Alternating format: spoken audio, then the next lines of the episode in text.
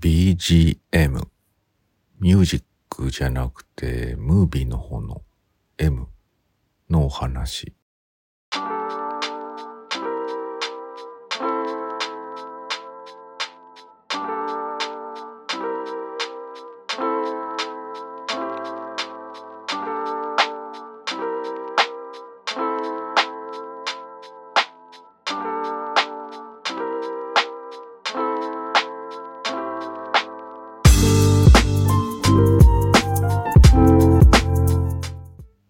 3時のうどん。はい。そろそろもう2月も中旬ですよ。早いですね。いやー何喋ろうかな。今日はね僕がいつも仕事をしている時っていうのは何かしら聞きながら作業をしてるんですけど、まあ、これまではねほとんどラジオとかポッドキャストとかそういうものばっかり、まあ耳だけ聞ければいいかなっていうコンテンツを、まあ聞きながら作業してたんですよね。まあでもね、あの、まあ聞くものってすごいいっぱいあるんだけど、ちょっと飽きてくる時もあるんですよね。あ、もうちょっと聞くものなくなってきたな、みたいな。でね、あの、すごい最適なものを見つけちゃったんで、まずはそれを紹介したいなと思うんですけど、そもそもね、なんでこの流れになったかっていうと、僕ね、あの、NHK のラジオをすごい聞くことが多いんですよ。で、NHK のラジオって、まあ、あの、ご存知の通り、ものすごい質が高いコンテンツをいっぱい出していて、で、それはテレビの放送に限らずね、ラジオもやばいんですよね。で、まあ、ラジルラジルっていう、いわゆる NHK のラジオだけをこうまとめたサイトがあったり、アプリがあったりするんで、ほとんどの放送はね、1週間ぐらいはアーカイブされてるので聞けるんですよね。その聞聞ける習慣にこれとこれとこれは聞いちゃおうっていうものがあってでさらにこれはすごい良さそうだなっていうものはなんかアプリを使ってねダウンロードしてるんですよね。後で聞こうと思って。一つはねミュージックラインっていう番組があるんですよ、えー、南波志保さんっていう MC の人が、まあ、ずっともう何年やってんだろうね。10年ぐらいやってんじゃないかな。あのすごい古参の番組で。で毎回毎回そのアーティストを呼んであのまあコロナ禍の時はリモートでお話ししてる感じだったんだけど最近はスタジオに呼んでお話ししてるっていうあの従来のスタンスに戻ってきてるのかなって思うんですよね。でそれがいいのはねもうほぼ毎日のように、まあ、アーティストがどんどん溜まっていくわけで中にはやっぱり知らない人もいるし前まではね、まあ、ボリュームがありすぎて全部聞かないでねやっぱ知ってるアーティストだけを探して、聞いてたんだけど最近はねあの比較的新しい人初登場の人たちっていうのをあの名前をねまずあここと今回はこの人が出るんだっていうのが分かったらあの名前だけをねまず YouTube で調べちゃうんですよね。で調べてあこの人は好きかもみたいな人がいたら聞くようにしてるんだけどちょっと前にねゲストであの崎山さんっていうめちゃくちゃまだ若いんだけどなんか高校生ぐらいの時にあのギター一本で歌い上げてるシーンがあってなんかそれをもうすでに売れてるアーティストたちがあの絶賛してて例えばくるりの岸田さんとかあとゲスキワのエノンさんとかがあのこの人はすごいとか言ってもうベタ褒めしてた人がいているんですよね。崎山さんっていう人。でその人があのもうすでにデビューしてて、えー、2枚目のアルバムだったかな。なんか出るタイミングで今回そのミュージックラインに出てて。でそのナンバーさんがねあのいろいろ質問をしてる中で最近気になるミュージシャンとかいますかみたいな質問があってね。でその4つぐらい作品を上げてたんですよ。でその中にねあの本当に皆さんご存知の宇多田ヒカルさんいますよね。その宇多田ヒカルさんが一番最最近出したアルバムがめちゃくちゃいいっていうことがあってを聞いてみようと思って iTunes iTunes ってまだ言うのかな？Apple のねあのサブスクに入ってるんですかさずねヒッキーの最新アルバムねすぐ聞いてみたんですけどまあめちゃくちゃいいんですよ。でこれはもしかしてなんかライブ映像とかないのかなと思ってその時思ったんですよねあネットフリックスとかにあんじゃないと思って調べてみたら、あの、2年前のね、ツアーの、えー、ライブ、光る歌だ、Laughter in the Dark Tour 2018っていうのがあって、あ、これはいいぞと思って、まあ2年前、2年前、もう5年前か。結構経ちますよね。今2022年でしょ ?4 年前ってことか。まあこれでもいいやと思って、ちょっとその映像ありきで聞いてみようかなと思ったんですよね。そしたらね、やっぱりすごいいいんですよ。仕事してる時って当然目はね、デザインのものを作ってるんでそっちに行っちゃうんだけど、なんか音だけだとね、整理されすぎてて、音が。アーティストのアルバムとかっていうのは、もうガッチガチにさ、その作り込んでるわけなんですよね。だから、研ぎ澄まされた音楽、結晶みたいなものが、ずっと耳から聞こえてる状態だとね、なんか飽きちゃうんですよね、僕。皆さんはそういう経験があるかどうかわかんないんだけど、まあ、ちょっと雑踏じゃないけど、こう雑味のある音楽っていうか自然っぽさっていうか、そういうものが入ってないと、なんかずっと聴いてられないってのがあるんですよね。で、それをね、見事に、その、ライブ映像っていうのは、その歌ってるだけじゃないから、まあ、ソロの踊りがあったりとか、一緒にこうやってたりとか、え会場の人の雰囲気みたいな拍手とか、間間にこう、アーティストが MC をやったりとかね、するんで、つまりね、居心地がいいんですよね。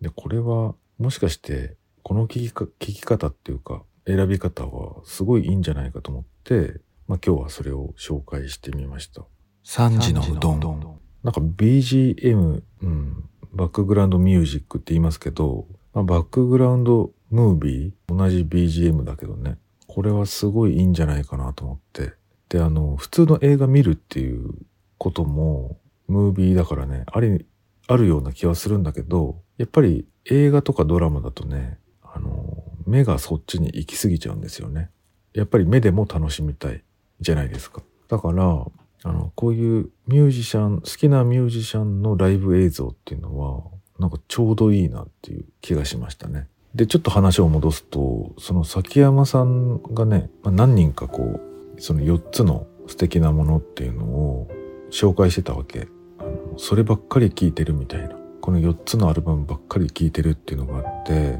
で、それはね、えー、何かっていうと、ちょっと思い出したら書いとこうと思うんですけど、一つがその、宇多田さんのね、このバッドモードっていうアルバムですね。あの、上下スウェットパーカーみたいなのを着てて、壁に寄りかかってる写真のやつですね。なんか、子供の姿が見切れてる感じの写真が、これなんか みんながツイッターとかで、なんか、これ既視感あるなと思ったら、休日に仕事に行く時の神さんに似てるみたいな、とかね。どこ行くのみたいな。なんかそういうみんなが大喜利してましたね。この宇多田ヒカルさんのバッドモードのジャケでね。まあ何をやっても話題になるんですけどね。あのところで宇多田ヒカルさんのインスタ結構面白いですよね。あの、場違いなもの、なんか落ちてるものとかを、こう違和感のあるものをばかりをね、撮影して投稿してるっていうインスタがあって、それかなり見ていていつも面白いなと思いますね。やっぱりちょっと違う考え方っていうかね、あの、SNS 一つとっても、なんかこう視点が違うっていうか、独特っていう、そういうのがね、まあ、センスあるなってやっぱり思っちゃう人ですよね。いろんな人が影響されてるんじゃないかなと思ったりします。で、この流れで最近僕が、あの、まあ、宇多田ヒカルさんのね、ことは皆さん超ドメジャーだからね、知ってると思うんだけど、あの、崎山さんがね、そのミュージックラインで、あ、この人もすごいいいっていう人がいて、それがね、リーガルリリーっていうバンドなんですけど、なんか聞いたことあんなと思って、それも調べてね、聞いてみましたけど、すごい良かったですね。リーガルリリー。なんかやっぱバンドってすごいいいですよね。確か3ピースのバンドだったと思うんですけど、それにこだわっている人たちですね。すごいバンドって感じ。ちょっと、うん、どっちかというとロックなんだけど、歌声が可愛らしいみたいなそういう感じのバンドですね。これも最近あのよく聞くようになったなっていう人ですね。であとねその流れで言うと本当に知ったばかりで話すのもどうどうかなとは思うんだけどでもすげえ良かったからちょっと紹介するとですねあのそのミュージックラインの番組でまた取り上げられてた人がいましてね。その人のね歌がねすごい良かったですね。あの一人がねちょっと名前が似てるんですけどおじさん的にはね、えー、リーガルリリーじゃなくてキキビビリリー。もう一回言いますね。キキビビリリーっていう女性アーティストがいてあのその人のね作ってる歌っていうのかな。何て言うんだろう。曲ごとに全然スタイルが違うっていうのかな。なんかこれまでの作家いうかアーティストは割と似たような傾向の歌を作っていることが多いんじゃないかなと思うんですよ。ねなんかジャンルじゃないけどあのありますよね。それを聞くとあこの人ねみたいな何て言うんだろうなトーンっていうか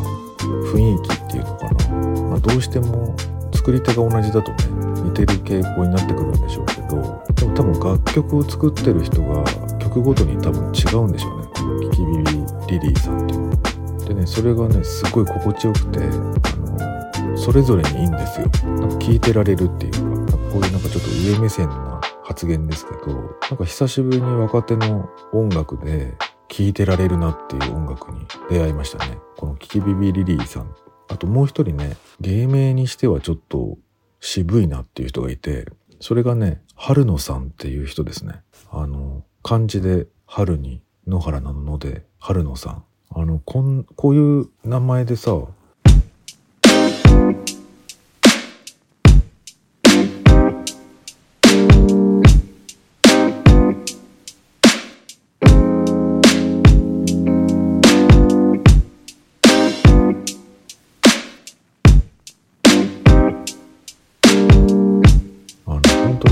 引っかかるのかなと思って検索できるのかなと思って YouTube でね「春の」って入れたんですけど普通に出て出てきましたね。まあだからそれぐらい有名なんじゃないかな。若い人たちに聞かれてるんじゃないかな。この人も多分最初はボカロを作ってた作家だと思うんですよね。だけど、まあ、自分で歌うことも始めてアーティストになっちゃったっていう人だと思うんですけど、この人は男性なんですけどね、この人もまたいいんですよ。あの、立て続けにすごいいい人に当たったなと思って。で、こういうのを、こういう作家を、僕が全然知らない作家をどんどんこう、紹介してるのがね、その NHK のミュージックラインっていう FM のラジオですね。この二人はまだまだ